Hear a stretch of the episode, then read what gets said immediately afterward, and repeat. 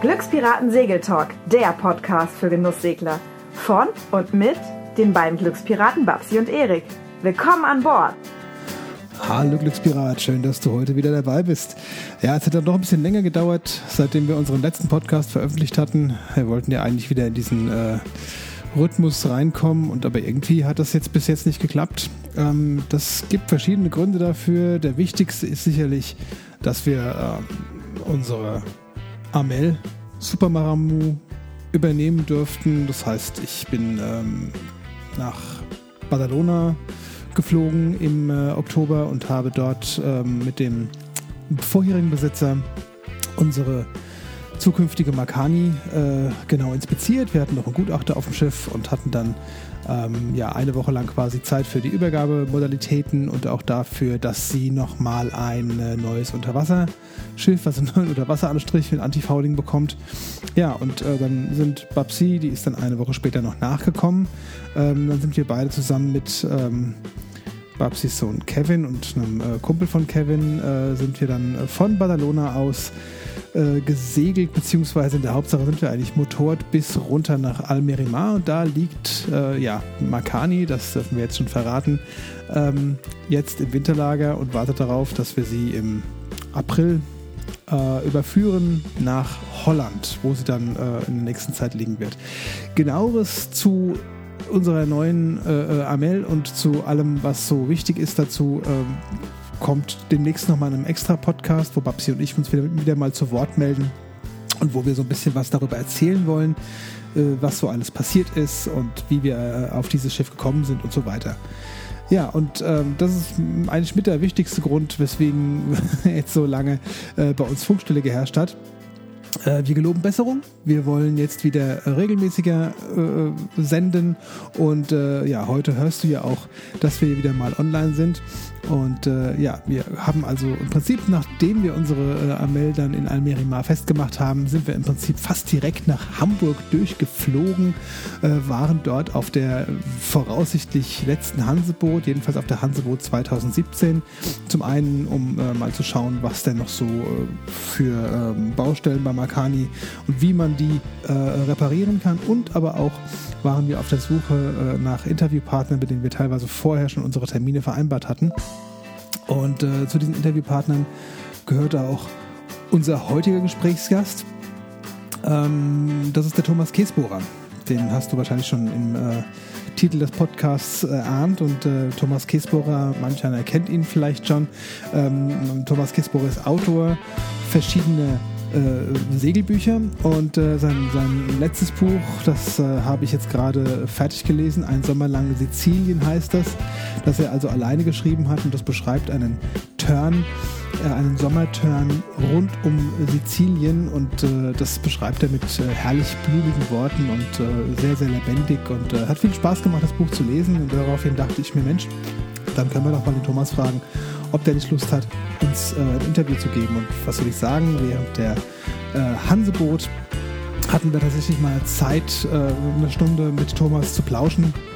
Er hat uns eine Stunde Zeit geschenkt und wir konnten mit ihm ein wenig über dieses Buch, über das Mittelmeer und äh, alles andere, was für ihn so am Segeln wichtig ist, sprechen. Und ja, es ist ein schönes Interview geworden. Das hörst du jetzt gleich im Anf Anschluss.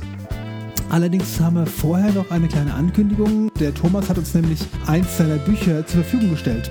Und das dürfen wir jetzt verlosen. Das heißt, äh, am Ende des Podcasts, dieser Episode, gibt es ein Gewinnspiel, an dem du teilnehmen kannst. Und dann gibt es eben eine Ausgabe von äh, Ein Sommer lang Sizilien zu gewinnen. Teilnahme ist ganz einfach, erkläre ich am Ende vom Podcast. Jetzt steigen wir, würde ich sagen, erstmal ins Interview ein. Wir haben uns mit Thomas getroffen in der, in der Presselounge von der Hanseboot, hatten da ähm, ja, ein relativ, eine relativ ruhige Umgebung für unser Interview und haben da ein bisschen geplauscht. Und äh, ja, wir steigen jetzt im Prinzip direkt ins Interview ein.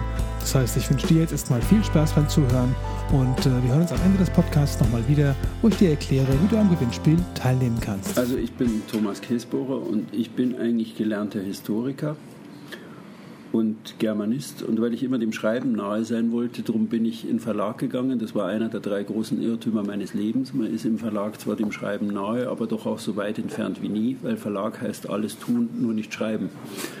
Man muss Buchcover machen, man muss äh, mit Autoren sprechen, man muss äh, Bücher auswählen, aber man schreibt eigentlich selten nie. Trotzdem hat mir Verlag 28 Jahre so viel Spaß gemacht, dass ich das eben diese lange Zeit gemacht habe. Ich hatte aber sehr bald einen Traum entwickelt für mich selber. Ich bin 1998 das erste Mal in Marmaris beim Segeln gewesen, war eingeladen, ahnungslos, keine Schimmer von nichts, niemals vorher auf dem Boot hatte null Ahnung und wir fuhren da in Marmaris aus dem Hafen raus. Ich weiß nicht, es stand so möglichst dämlich als ahnungsloses Kielschwein vorne am Vorstark und habe mich da festgehalten und dann fuhr dieses Schiff glitt da langsam an diesem weißen Türmchen in Marmaris raus und plötzlich entfuhr mir ein Schrei. Ich weiß gar nicht mehr warum, aber das war so, das war so richtig wie wahrscheinlich mein erster Schrei im Leben. Also war so, so begeistert von dieser Sache und habe in diesem Moment gewusst, das ist die Sache eigentlich meines Lebens. Das will ich mal machen und also irgendwie lange auf dem Boot sein und bin dann auch diesen Turn, ich glaube, ich habe die meiste Zeit unter Deck verbracht, weil ich plötzlich studiert habe und nachgedacht habe, wie kann ich mein Leben ändern, wie kann ich das machen, dass ich ein halbes Jahr segeln gehe. Also war ja leidenschaftlich gern im Verlag und habe das wahnsinnig gern gemacht und dann fing sofort ans Rumbrüten, habe dann auch mein Leben geändert, habe mir selber eine Planung gegeben, habe eine Finanzplanung aufgesetzt und habe gesagt, so, also wenn es das Leben jemals hergibt, dann will ich ein halbes Jahr segeln gehen. Äh, die Geschichte war, dass das sehr lange gedauert hat, bis 2014, weil mir Verlag so viel Spaß machte. Aber ich habe von 1998, von diesem Erlebnis weg, alle Scheine gemacht, sehr schnell. Mhm. Und habe von sechs Wochen ab da sieben Wochen auf dem Boot verbracht. Das war einfach so, das war das Ding. Und habe aber dann wirklich meine Planung auch selber sehr durchgezogen, habe das alles durchgehalten und habe 2014 ähm, passierte dann Folgendes, dass ich gekündigt wurde. Also entwickelte sich so irgendwie, ich war Geschäftsführer in einem Münchner Verlag, 22 Jahre, und das war dann so ein sieben-Minuten-Gespräch, bumm, und dann war ich eben draußen. Ja, und dann kam ich abends zu meiner Frau heim, hatte in der linken eine Plastiktüte, in der rechten eine Plastiktüte, die Hinterlassenschaften meines Schreibtischs aus äh, 22 Jahren und sagte, so, das war's jetzt. Und dann war ich natürlich erstmal angefressen, weil das schon am Ego nagt. Das kam eben in meiner Planung nicht vor. Das kam ohne Vorankündigung? Äh, es grummelte am Horizont. Kein mhm. Gewitter kommt überraschend. Ja, das, es grummelte, aber es war nicht klar, dass es, das Gewitter nicht drüber ziehen mhm. würde, sondern dass der Blitz einschlägt. Das war also überhaupt nicht klar. Mhm. Und ähm, dann war ich so angefressen, aber ich habe dann selber gesagt, na gut, wenn das jetzt soweit ist, dann mache ich das, wovon ich jetzt wirklich 15, 17 Jahre geträumt habe. Ich gehe jetzt ein halbes Jahr segeln. Jetzt ist der Zeitpunkt. Ich war 54 da habe ich mein Boot hergerichtet, habe meine Nase noch in Ordnung gebracht, weil da irgendwie immer ein Problem war. Und dann bin ich am 21. Mai 2014 bin ich von Isola losgesegelt und bin dann einhand nach Antalya gesegelt. Und habe dann gesagt, okay, ich mache jetzt gar nichts. Also ich, ich segle jetzt, ich denke auch nicht über meine Zukunft nach. Ich jetzt, hatte mich ja vorbereitet, also finanziell darauf, mhm. dass ich gesagt habe, okay, wenn ich ein halbes Jahr segeln gehe, dann möchte ich selber am Ende dieses, dieser sechs Monate entscheiden, will ich weiter segeln gehen oder will ich wieder zurück im Beruf. Ja, ich wollte die Option haben und mhm. so für dieses Jahr oder für eineinhalb Jahre war ich unabhängig und habe dann auch gesagt, okay, in diesen sechs Monaten denke ich jetzt nicht über meine Zukunft nach. Das ist sehr schwer, wenn man das, das nachversucht. Ich wollte gerade sagen, es benötigt eine gewisse Disziplin, Selbstdisziplin. Ja, nicht du darüber musst gerade in der wirklich Situation. wie ein Würger musst du in deine Gedanken wieder sagen, ja, was machst du jetzt dann eigentlich so danach? Musst du sagen, nö, halt, stopp. Ich habe gesagt, ich denke bis November denke ich nicht drüber nach, was ich tue. Ich werde das jetzt, was ich jetzt tue, hier genießen. Und dieses halbe Jahr, das, hat, das war wirklich, also es war ein fantastischer Turn. Das ist wirklich wie eine Wiedergeburt. Das macht Schlurps und du bist wieder in der Welt. Du bist allerdings wie in Berlin Alexanderplatz. Also mir ging es so, ich fühlte mich wie jemand, der aus dem Knast kommt. Ja, ich stand da plötzlich und wow, diese Freiheit, diese, diese Menschen, diese, das Mittelmeer, die Inseln, das, das, ist ja fantastisch. Was haben wir alles verpasst? Ja, das war so richtig äh, klar, so als, als äh, Geschäftsführer, dem das auch Spaß macht. Du bist ja voll drin und okay, drei Wochen im Jahr gehst segeln im großen Urlaub und dann ein paar kleinere Turns. Aber trotzdem dann zu sagen, so, ich muss jetzt nicht mehr davon an, dem, an der Hook umdrehen. Ich kann jetzt endlich das tun, was ich wollte, nämlich einfach weiter segeln. Und solange ich Bock habe, kann ich da in, die, in eine Richtung fahren. Und das war einfach, das war wow, die. Ja, das, das erlebt man einmal. Also alles, was danach kommt, die Jahre, da wird es dann routinierter und du gehst routinierter an die Sache ran. Aber dieses, dieses halbe Jahr, manchmal, wenn ich die Bilder heute sehe von damals, bin ich immer noch total gerührt. Und das Witzige, ähm, ihr dürft auch unterbrechen, wenn ich zu viel rede. Das, das Witzige, was damals eben kam, ist durch dieses sich verbieten, eigentlich sich mit dem Gedanken an die Zukunft zu belasten. Das, ähm, das ist auch eine Sache, zu der ich sehr raten würde, dass man die Dinge spielerisch hält, ja, dass man ähm, sich jetzt nicht irgendwelchen Zwängen an die Zukunft aussetzt, sondern wirklich sagt, man hält es jetzt spielerisch, weil in diesem offen spielerischen, zeitlos konstruierten Augenblick kommt plötzlich wieder raus, was in deinem Leben einmal wichtig war. Ja? Die Fragen, also ich habe sowieso so eine Theorie, dass man so Mitte 45, 50, 55 werden die Dinge plötzlich wieder wichtig, die früher einmal wichtig waren, wenn so die großen Fragen Beziehung, Haus, Ehe, Beruf, Job, Auto, ja, das alles, was so dieses große Thema, wenn es mal erledigt ist, dann kehrt man eigentlich wieder zurück und sagt, was waren jetzt eigentlich früher mal wichtig? Also du sinnst dich wieder auf die Träume, die du früher hattest. Genau, exakt. Und wenn es ein, also gibt da diesen Film American Beauty, der dann plötzlich nur noch davon träumt,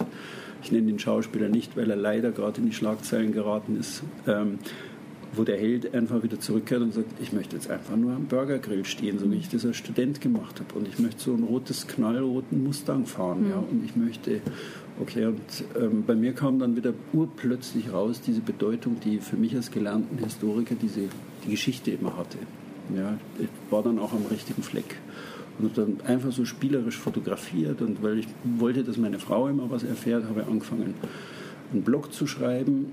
Ähm, meine Frau las ihn auch, aber vor allem die Susanne, meine Geschäftspartnerin, meine heutige, ähm, wir waren ähm, immer geschäftlich verbunden. Also mal war sie der Chefin meiner Verlagszeit, weil sie Einkäuferin eines des größten deutschen Versenders war. Also sie war die Chefin, ich war der Lieferant. Dann war ich der Chef und sie war irgendwie Dienstleister für uns. Also wir haben in wechselnden Konstellationen immer gearbeitet.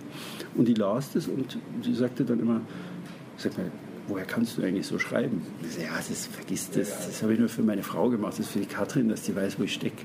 Weil wieder irgendein Schmarrn gepostet ist. Susanne wieder ein Mail geschrieben und gesagt, sag mal, du, du, schreibst gut. Weißt du das eigentlich? Ja, lass mich in Ruhe. Das, das, das ist mein Geschreibsel, habe ich das immer genannt. Ja. Und ähm, dann ist daraus irgendwie am Ende des Turns, äh, weil sich das dann so, also ab November habe ich dann wirklich nachgedacht, als ich wieder zurück war von Antalya, mit Susanne drüber geredet und dann haben wir gesagt, mein, hm, Bücher sind ein blödes Geschäftsmodell, reich kannst nicht damit werden, also kannst eher aus dem großen Vermögen ein kleines machen, das ist ein alter Spruch eines Verlegers. Aber es ist ein schönes Geschäftsmodell, es ist eine wahnsinnig schöne Branche. Gelernt haben wir auch nichts anderes. Also, wo, was machen wir jetzt den angebrochenen Nachmittag unseres Lebens? Und dann gesagt, gut, machen wir halt einen Verlag auf. Ja, da kommen ungeahnte Fähigkeiten sind aber ja, ja, rausgekommen. Ja, genau. Ne? Ja, genau also, genommen haben sich die Sachen, die in deinem Leben vorher passiert sind, so zusammengefügt zu diesem neuen Konstrukt, ne? Ja, ja, ja, genau. Weil ich habe auch gemerkt, also so im November, als ich dann nachdachte, ich muss aber auch, ich erzähle es ein bisschen ausführlicher, also weil, weil das auch eine Sache ist, zu der ich raten würde, wenn man also nicht weiß, was man macht. Ich habe also drei Dinge versucht und probiert. Ich habe also gesagt, okay, wir machen einen Verlag, ähm, wir machen, ich schreibe, weil auch die Yacht auf mich zukam und dann gesagt hat, Mensch, es gibt viele, die segeln, aber es gibt auch viele, die schreiben, aber Leute, die segeln und die gut schreiben, die gibt es nicht so. Wollen sie nicht für uns schreiben? Dann habe ich gesagt, gut, probieren wir mal.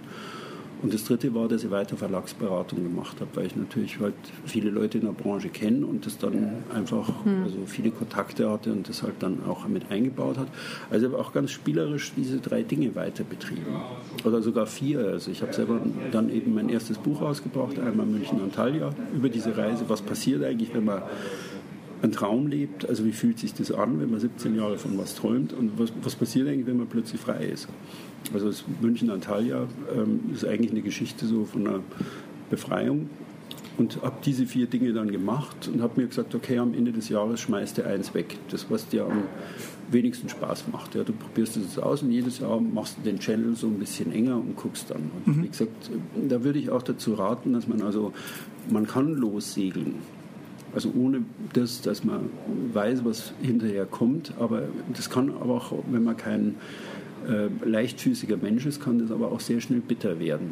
Also deswegen, man sollte, wenn man zurückkommt, wirklich mindestens eineinhalb, zwei Jahre die finanziellen Mittel haben, um zu sagen, so jetzt kann ich erstmal so ein bisschen mhm. was ausprobieren und kann ein bisschen was machen und kann ein bisschen spielen. Sonst fehlt, ja. fehlt vielleicht die Leichtigkeit, wenn man vom ab dem dritten, vierten Monat Druck hat, wo kriege ich jetzt äh, das Brot für die nächsten Monate her. Da fehlt dann die Leichtigkeit, wenn man ja, dann ja, genau. Druck also, bekommt. Es gibt äh, Leute, die sagen, okay, ich nehme mir bewusst eine Auszeit. Ich sage, ähm, ich, ich war vorher Apotheker, ich gehe jetzt ein halbes Jahr raus und wenn ich wiederkomme, ist aber mein Job da. Variante 1. Variante 2, das ist ja das äh, Wahrscheinlichere. Also man ist Angestellter und ist in einem Verhältnis und der Chef ist wirklich so großzügig oder man versteht sich so gut, dass er ein halbes Jahr gehen lässt, dann ist der Job auch nur da. Und Variante 3 ist das Wahrscheinlichste, dass man irgendwo einen Wechsel wie bei mir irgendwas nutzt und sagt, so, das nutze ich jetzt um wirklich sechs Monate, acht Monate, zwei Jahre, was auch immer, mal rauszugehen. Aber mein Tipp an die Hörer ist wirklich, ähm, man sollte dann, man sollte nicht einfach in den Sack hauen und sagen, so jetzt stinkt es mir so und ich fahre jetzt einfach los und bäh und bäh. Kann gut gehen, kann aber auch schlecht gehen. Mhm. Also ich bin jemand, der dann eigentlich immer ganz gerne plant und sagt, was ist denn jetzt hinterher? Und selbst wenn ich nicht weiß, was hinterher ist, dann sollte man wenigstens so eine Luft haben für zwei Jahre, eineinhalb Jahre, dass man sagt, das kann ich noch weiter durchstehen. Man kann dann auch gerne weiter segeln gehen oder was, was immer einem der Sinn eben steht, aber man sollte so ein bisschen minimale Unabhängigkeit sollte man eigentlich schaffen. Du hast dann die Wahlmöglichkeit einfach. Ne? Du kannst ja, entscheiden, ob ja, du weiter genau, singen gehst oder genau. ob du dann das genau. tust, was dir dann plötzlich. Und das hat sich, also es hat sich schon sehr bewährt, weil man eigentlich auch, wenn man zurückkommt und also was Neues entwickeln will, dann braucht man auch Zeit. Ja, also das, das dauert. Also so der Verlag jetzt, wir sind jetzt im dritten Jahr und jetzt die Messe hier macht richtig Spaß. Man braucht auch selbst zwei Leute, die 30 Jahre nichts anderes gemacht haben als Bücher ähm, die brauchen dann zwei, zweieinhalb, drei Jahre, bis, das, bis man mal sagt, jetzt ist da was wirklich gelungen, so wie das Buch Sturm, was, ähm, was wir jetzt vor einer Woche rausgebracht haben. Ähm, bis man so weit ist, dass man sowas entwickelt, ja, dass man so nah an der Zielgruppe dran ist und auch genügend Kontakte hat oder die, diese Dinge einfach weitertreiben kann. Also man braucht Zeit hinterher, das muss man rechnen. Es sei denn, man hat eben klare Perspektive und sagt, ich gehe meinen angestammten Job, mein Schreibtisch, mein Stuhl, die stehen ja noch. Aber das ist auch nicht jedermanns Sache, ja. Das wollen viele dann auch nicht. Ne? Ja, genau. Wieder zurück in das alte Leben. Das, ja. Wir haben dann äh, zeitlang was Neues kennengelernt, was anderes, einen Kopf frei gekriegt und dann wieder zurück. Das fällt vielen sehr, sehr schwer und scheitert auch oft. Das haben wir so auch schon gelesen und auch schon ja. von Leuten gehört. Ich glaube auch, dass das ähm, und der wesentlichste Effekt des länger auf See Seins ist, ich habe mich gestern mit Mareike Gur darüber unterhalten und da haben wir uns wirklich sehr, sehr gut verstanden drüber. Ähm, man kriegt eine Weite im Kopf. Und in gewisser Weise passen wir eigentlich auch nicht mehr in das, in das System oder das Leben, das wir vorher gelebt haben. Mhm. Ja, es gibt dieses Zurück, also wir haben uns da wirklich gut drüber verstanden, weil sie auch gesagt hat, wenn du einmal diese Weite da draußen gesehen hast, und ich habe ja nie die Dinge gemacht, die Mareike Gur Einhand um die Welt mhm. da gesegelt ist oder die unser Rollo Gebhardt gemacht hat. Ich bin Einhandsegler, ich segle meistens Einhand wenn ich kann, fahre ich von der Küste weg und fahre also über die Straße von Messina nicht die kürzeste Distanz, sondern ich hau morgens schon von der Küste ab und fahre die lange Distanz, die Direttissima irgendwie, dass ich zwölf Stunden draußen bin, weil wenn ich manchmal so nur diese unten Wasser, oben Himmel, gerader Strich, dann, mhm. dann denke ich, ah, endlich Platz zum Atmen, ja. Mhm. Das ist diese, diese, diese Weite und für mich steht manchmal also alles, was hier ist, so von Donald Trump, das ist bis sonst wohin, das ist mhm. immer so klein, klein, ja. Und was man da draußen lernt, ist schon irgendwie Weite. Auch wenn die manche über dieser Weite wunderlich werden, ja. Weil ich zu Mareike dann auch gesagt habe, denkst du nicht manchmal, ähm, wir wir werden da ein bisschen wunderlich jetzt, ja, wenn wir uns da immer auf dem Meer rumtreiben oder wie gesagt, ich bin verheiratet, meine Frau arbeitet, die ist sechs Wochen auf dem Boot, ist keine passionierte Seglerin, aber man muss dann schon gucken, wenn einer so rausgeht und jetzt, sagen wir wirklich weite und einfach ganz, ganz andere Dinge gesehen hat und ganz andere Werte für sich selber entwickelt hat, also dass man da irgendwie nur so zusammenbleibt. Ich denke mal, für, für den, der rausgeht, der, wie du schon sagst, die Weite sieht und, und auch die Weite im Kopf dann hat, werden andere Sachen auch wichtig, wie für den, der eben zu Hause ist äh, das sind ganz andere Sachen wichtig. Und wenn man dann sich wieder trifft, das war auch noch eine Sache, die ich dich fragen wollte, wie funktioniert das dann, wenn du wieder zurückkommst zu deiner Frau? Ähm, für sie ist wichtig, äh, weiß ich nicht, äh, die Waschmaschine muss laufen und ähm, der Kühlschrank muss voll sein. Und für dich sind ganz andere Sachen wichtig, die banal sind, was sie vielleicht betrifft oder die Probleme, die sie vielleicht zu Hause gerade hat. Also das eine ist, der Kühlschrank muss voll sein, das ist die einfachste der Übungen. Ich war immer ein schlechter den Müll wegbringer und jetzt bin ich ein guter den Müll wegbringer, wenn ich zurückkomme. Mhm. Ja, weil das ist einfach so, man teilt sich ja irgendwie die Jobs im Haushalt, was der andere nicht gern macht, mhm. fällt einem manchmal leichter. Diese Dinge fallen leichter. Ähm, es fällt mir leicht zurückzukommen. Also das war irgendwie immer so. Ich habe dann schon nach diesem ersten halben Jahr mir gedacht, oh, wie wird das wohl, wenn ich zurückkomme? Aber die witzige Erfahrung war, meiner Frau fiel es nicht mehr leicht, dass da plötzlich dann wieder jemand da war, der jetzt sechs oder acht Monate weg ist. Also es dauert dann schon immer so eine Zeit, bis wir uns dann wieder zusammenraufen. Und es gibt aber, das habe ich beim Thorsten Otto auch gesagt, es gibt Beziehungen, die funktionieren, weil die Leute 24 Stunden, sieben Tage die Woche, 365, sieben äh, Tage die Woche, 365 Tage zusammenhängen. Es gibt Beziehungen, die funktionieren nur so. Und es gibt aber Beziehungen, die funktionieren genau andersrum. Da muss man nicht 24-7 zusammenhängen und aufeinanderhängen, sondern da ist einfach irgendwas anderes da, wo man dann wieder zurückkommt und sagt, ah, ja, klar, deswegen mhm. sind wir zusammen. Mhm. Ja, also das, das ist bei uns so, zumal ich dann auch mit meiner Frau, die habe ich, wir waren zusammen in der Schule, haben uns dann nach 30 Jahren wieder getroffen, haben so Funds gemacht. Und dann habe ich schon gesagt, mein Traum ist Segeln. Also sobald das möglich ist, bin ich weg. Ja, wusste aber, bin ich auch wegen Katrin oder wegen der damaligen Situation mit ihren Kindern da geblieben oder wirklich auch, weil der Verlag so Spaß macht. Ich habe immer gesagt, ich habe alle genervt in meinem Umfeld jede Woche achtmal darüber geredet, wann gehe ich jetzt eigentlich segeln. Ja, und das muss für meine Umgebung schon nervig gewesen sein, weil dieser Traum war ja latent immer da. Und da hat der Verlag eben Spaß gemacht. Also, und ähm, sie wusste es immer und insofern war diese Ansage ja da und war im Raum. Ja, mhm. Also das, ja, es ist nicht ganz einfach. Das ist, wie du sagst, einer geht raus, der andere bleibt. Und wer zurückbleibt, hat es immer schwerer. Mhm. Das ist eigentlich so, das ist schon die, die Message. Also man muss dann schon irgendwie aufpassen, auch seine Riten haben, irgendwie, was macht man gern miteinander, wenn man zurückkommt, wo man schnell wieder mhm. miteinander reingeht. Also für meine Frau und mich ist Kunst wichtig. Also wir mhm. treffen uns dann wieder, wenn wir in irgendeine Ausstellung gehen oder haben uns, die Riten sind wichtig. Ja. Mhm. Was, was macht man jetzt miteinander? Und wo, wo hat man sich da immer getroffen? Es ist wichtig, dieses man kann, glaube ich, in einer Beziehung gibt es so Phasen, hm, da sucht man Gemeinsamkeiten. Und dann gibt es aber Phasen, wo man eigentlich das Trennende sucht, also im Kopf. Und solange aber die Phase überwiegt, dass man das Gemeinsame sucht oder die Gemeinsamkeiten, ist alles gut. Dann hält es auch sechs, acht Monate weg sein aus. Hm. Aber wenn man mal anfängt rumzupulen und das Trennende zu suchen, dann ist es blöd. Dann wird es kritisch. Ja, weil dann ist man mental eigentlich schon irgendwie ja, man baut in sich selber schon so eine Argumentation auf, wenn man also das Trennende jetzt eben sucht. Aber das, wie gesagt, das haben wir selber in der Hand, ob man jetzt das Trennende betont oder das Gemeinsame mhm. betont und sucht. Mhm. Also du hältst das jetzt weiterhin so, äh, die letzten Jahre, seitdem du jetzt in der Türkei gesegelt mhm. bist, äh, bist du jedes Jahr sechs Monate auf dem Schiff unterwegs gewesen? Äh, ja, sechs bis acht Monate. Ich habe das gar nicht so mitgekriegt. Meine Frau hat bei der Rückkehr mal gesagt, ist dir eigentlich klar, dass du jetzt acht Monate nicht zu Hause warst? Ich so, nee, eigentlich nicht. Okay. Das rauschte so durch, ja.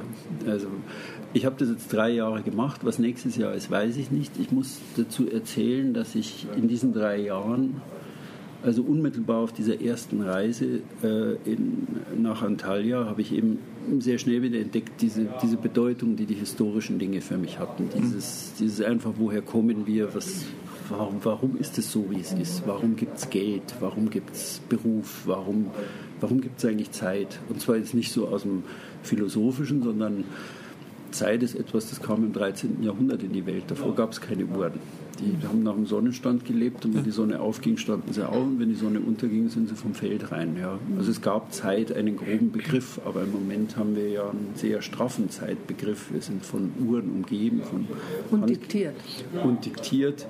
Also, und das hat mich immer sehr beschäftigt und deswegen habe ich auf dieser Reise eigentlich irgendwie so ganz spielerisch, also wieder das Wort, mit dem iPad rumfotografiert und habe so historische Dinge und habe dann in meinem Blog auch so Dinge eingebaut und daraus ist ein Projekt entstanden, das jetzt im April bei Random House Penguin unter dem Titel Die vergessenen Inseln, eine Geschichte der Welt erzählt anhand von 35 Inseln erscheinen wird. Mhm. Also es beginnt in der Steinzeit, 12.000 vor, auf Levanzo, auf einer Insel westlich von, ähm, von Sizilien und es endet in Kreta mit Flüchtlingen, zwei Leute, ein äh, Weißer und seine farbige Frau mit ihrer farbigen Tochter, die aus Belgien nach Kreta geflohen sind. Ich bezeichne sie als Flüchtlinge, weil sie gesagt haben, wir haben es in Belgien nicht mehr ausgehalten. Es gibt zu viele Kindesentführungen, es gibt dort sehr viele äh, Triebtäter. Meine Tochter äh, arbeitet als Strandwärter. Und er sagte dann, Noemi, meine fünfjährige Tochter, könnte niemals hier so unbeaufsichtigt am Strand spielen in Belgien an der Nordsee wie hier. Also ich bin aus Belgien weg, das war mir nicht mehr geheuer da oben. Und der war ein hartgesottener Bursche, weil er auch als Türsteher in Diskotheken gearbeitet hatte. Und das ist eine Geschichte der Welt eben erzählt anhand von 35 Inseln, die ich bereist habe. Und dieses Projekt entstand da draus. Also ich, ich äh, habe dieses erste Jahr, diese erste Reise habe ich gemacht, weil ich ähm, ja, weil einfach Klarheit, irgendwas jetzt 22 Jahre mal irgendwie sortieren und sacken lassen. Und dann habe ich aber gemerkt, ähm, dass mich diese Projekte umtreiben. Ja, dass das so im zweiten Jahr hatte dann schon diese Idee mit dem Buch und bin dann von Antalya nach Sizilien, bin auch sehr bewusst nach Kreta, weil ich dann schon Stoff gesucht habe für dieses Projekt. Also bewusst Kreta, bin nach Athen, dann von Kreta, also alles mit dem Boot Einhand bin dann nach Sizilien, weil äh, die östliche Ägäis ist halt griechische Antike. Und ich gesagt, das brauchen wir Römer und Normannen. Das muss ich dann nach Sizilien, ja. Mhm. Also ich bin ein gelernter Historiker, dann weißt du schon, wo, mhm. das, wo das so ist. Die Grundströmungen sind schon klar, ja. Genau. Mhm. Und dann weißt du schon, also ja, oder Phönizier, also da muss ich jetzt darüber, da ist mhm. das. Und bin dann nach Malta wegen der Phönizier, wurde auch ganz toll fündig. Und ähm, ähm, ja, genau. Und dann, also ich könnte nicht leer in der Gegend rumfahren. Also das würde mich nicht reizen, von A nach B zu fahren, sondern ich habe da immer irgendwelche Projekte, die mich rumtreiben. Und dann entsteht eben sowas daraus. Ja. Also Leben und Arbeiten, vielleicht habe ich das auch auf der Reise gefunden, findet eigentlich auf dem Boot statt. Und ich habe in dem Radiointerview und dem anderen auch gesagt, also man kommt um Arbeiten im Leben nicht drum rum, aber man kann entscheiden, wo man seinen Schreibtisch aufstellt und bei mir steht er halt auf dem Boot. Und ob es ja. Arbeit ist, was man ja. kann es ja auch nicht als Arbeit bezeichnen, sondern es ja. ist ja einfach deine Berufung oder das, was dir Spaß ja. macht. Ja. Frage des Empfindens, genau. Das ja. ist genau die Frage des Empfindens, wie du schon sagst. Aber wo du gerade gesagt hast, äh, der Schreibtisch steht auf dem Schiff, was haben wir denn für ein Schiff? Was hast du denn für ein Schiff? Das war lange Jahre, das Schiff, mit dem ich los bin, war eine Dela 31, Baujahr 87, ein ganz relativ kleines Schiff, war aber genau das Richtige zum Einhandsegeln. Also ganz einfach, ich habe auch nicht viel Heckmeck, ich habe im Mittelmeer mit einem Bimini draufgebaut, eine Solaranlage, im Mittelmeer ist die UV-Strahlung sehr, sehr hoch. Man sollte also wirklich auf seine Haut ein bisschen aufpassen. Sonst bin ich mit dem Schiff, das war wunderbar. Und ähm, das war meine Frau, die letztes Jahr sagte, sag mal, jetzt mit nur sechs bis acht Monaten da auf dem Boot bist und sie verbringt ja auch mindestens ihren äh, sechswöchigen Urlaub da drauf. Ähm, sollten wir nicht mal was Größeres haben und dann haben wir eben gewechselt und jetzt habe ich eine 37, eine Sunbeam. Mhm. Dann bin ich lang drumherum geschlichen. Mhm. Und habe dann gesagt, weil mein Schiff, die kleine habe ich sehr geliebt. Also die ist, die ist einfach, da hänge ich eigentlich heute nur dran. Aber ich habe sie, die kleine habe ich an Susanne verkauft, also meine Geschäftspartnerin, die hat die übernommen. Also sie blieb in der Familie sozusagen. das hast du noch Verbindung zu ihr? Ja, ja, mhm. also ich bin eng verbunden mit dem Schiff, weil das, ich bin diesem Schiff sehr dankbar, weil das so, so brav mich nie hängen ließ und mich tatsächlich ja in ein neues Leben getragen hat. Mhm. Ja, das war, ich kam aus dem einen Leben und wusste tatsächlich nicht, wie es weitergeht. Und dann ist das so ein Schiff, wo man seine ersten Schritte in ein neues Leben macht. Ein Stück Wegbegleiter. Ja, genau. Also ein ich habe auch mal geschrieben, ein Gefährt wird zum Gefährten, wenn man neue Schritte ins Leben damit geht. Mhm. Ja, manchmal ist in der Kindheit ist es ein Fahrrad, was einen mhm. sehr begleitet, wo man so seine ersten Schritte eben in die Welt macht oder irgendwo. Das erste Auto ja, genau, wird jedem genau, auch genau, unvergesslich Ganz sein. genau. Ja. Und so der, diese, diese Dinge, mit denen man Schritte ins neue Leben macht, die sind sehr, sehr wichtig und insofern bin ich meinem, meiner Lefje der ersten also immer nur sehr, sehr verbunden. Mhm. Ja, ein Schiff ist ja auch so viel mehr als einfach nur ein Fortbewegungsmittel. Es ist ja Lebensraum, ja, ja. es ist äh, der Ort, wo viele Geschichten entstehen und passieren. Und äh, ja. deswegen ist das, glaube ich, so umfassend, diese Bindung an so ein Schiff. Dieses, genau. dieses Gefühl, was man dem Schiff entgegenbringt. Ne? Ja, und wenn es einen dann irgendwie so zuverlässig trägt. Mhm. Also dann ist, dann ist da schon sehr viel, sehr viel Bindung und sehr viel Dankbarkeit. In meinem Grunde genommen ist es ein Klumpen Material, ja, ein bisschen mhm. Harz und Glasfaser mhm. und ein bisschen Aluminium und ein paar Drähte. Aber das ist schon ein Lebewesen, auf das mhm. man auf der Reise genauso achtet wie auf sich selber. Ja. Ja. Hast du ein Traumschiff, wenn du sagen würdest, das würde ich gern mal segeln? Nee, eigentlich nicht. Nee. Das war so, ich habe überlegt, die Sunbeam habe ich mir immer, die leuchtete mir so eines Lebensraum. Ja, das ist so breites Heck und wo man wirklich einfach, oder ich, ich wollte immer eine Dusche haben. Das werden viele nicht verstehen, weil sie sagen, ich kann ja im Hafen duschen, aber ähm, ich kann das verstehen. ja, weil ich, ich weiß nicht, ich habe verschiedene Boote angeguckt, wo ich dann zum Eigner gesagt habe, naja, der hat aber keine Dusche. Ja, wieso? Man duscht doch im Hafen. Und ich wollte jetzt ein Boot haben, wo ich einfach irgendwie selber und auch meiner Frau irgendwie ein, ein vernünftiges Bad bieten kann mit warmem Wasser und Dusche. Und es, ich muss sagen, das war aber jetzt nicht nur Luxus, sondern es hat unseren Aktionsradius erhöht, weil wir einen der schönsten Winter haben wir eigentlich in Venedig verbracht auf dem Schiff. Also ich bin immer von Triest nach Venedig gesegelt, im letzten Winter sechs, sieben Mal. Und das ist einfach herrlich, wenn man da bei 0 Grad irgendwie in Venedig liegt und kann dann abends auf dem Boot duschen und es mhm. ist muckelig warm mhm. und kann dann irgendwie am nächsten Tag wieder in der Kälte im Karnevale zum Fotografieren gehen und da irgendwie seinen Dingen nachgehen. Ja. Also das ist nicht nur ein Luxus oder körperliches Bedürfnis, sondern das können auch Dinge sein, die den eigenen Aktionsradius sehr erweitern und das Leben auch bereichern. Ja, zumal wenn man, wenn man mal äh, gewisse Erfahrungen mit äh, verschiedenen Duschcontainern und Gebäuden gemacht hat, ja, ja. ist es schon schön, wenn man einfach die Möglichkeit hat. Ja, ja. Und vorher, also auf Lefje, es hat, also war keine Dusche, Baujahr 87, ich habe hm. da aus dem Kanister geduscht das ist in der Ägäis ist wunderbar, aber ähm, 14 Tage in Venedig im Hafen liegen, mm -mm. also das ist ein Männertörn, der mit Grippe und ich weiß nicht was endet. Ja. Das kannst du ja. mit deinem besten Freund machen. Also, wir sind da auch mit meiner Frau mit Skibrille am äh, Silvestertag in Venedig eingelaufen. Das ist ein tolles Erlebnis, aber es ist halt, wenn es 4, 5 Grad hat mit Wind, fährt man halt nur mit Skibrille. Mhm. Also, ja. Genau. Sind die Augen schon am Tränen, ne? Genau. Ja, ein schönes Bild mit Skibrille ähm, in den Hafen einzulaufen und dann noch mit Kanister zu duschen.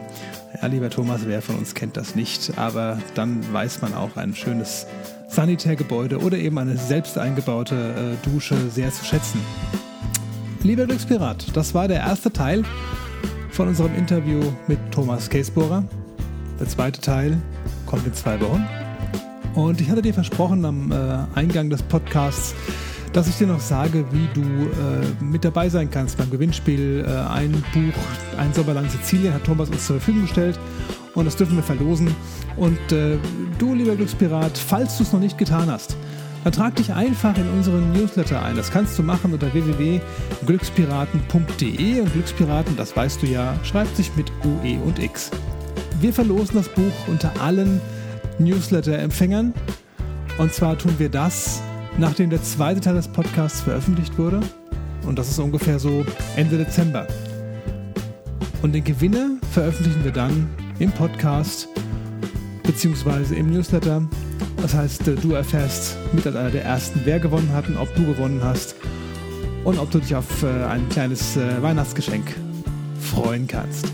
Bis dahin ähm, würde ich sagen, halt die Ohren steif, setz die Skibrille auf, ab aufs Schiff und äh, falls du das Schiff möglicherweise gerade auf dem Trockenen hast, dann wünsche ich dir viel Spaß beim Abkratzen des Antifoulings und äh, beim Pflegen deines Schätzchens. Und falls du noch kein eigenes Schiff hast, dann würde ich sagen, geh gleich mal ins Internet auf die einschlägigen Bootsbörsen und schau dich mal um, ob du möglicherweise auch deinen Traum nächstes Jahr in Erfüllung gehen lässt.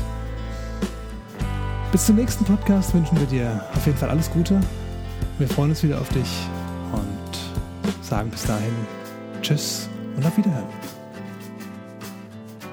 Toll, dass du auch heute wieder bei unserem Segeltalk mit an Bord warst. Alle Infos und Links zur heutigen Episode findest du auf www.glückspiraten.de. Hier entdeckst du auch viele weitere Tipps und Buchempfehlungen rund ums Genusssegeln, Reisen und das Leben auf dem Wasser.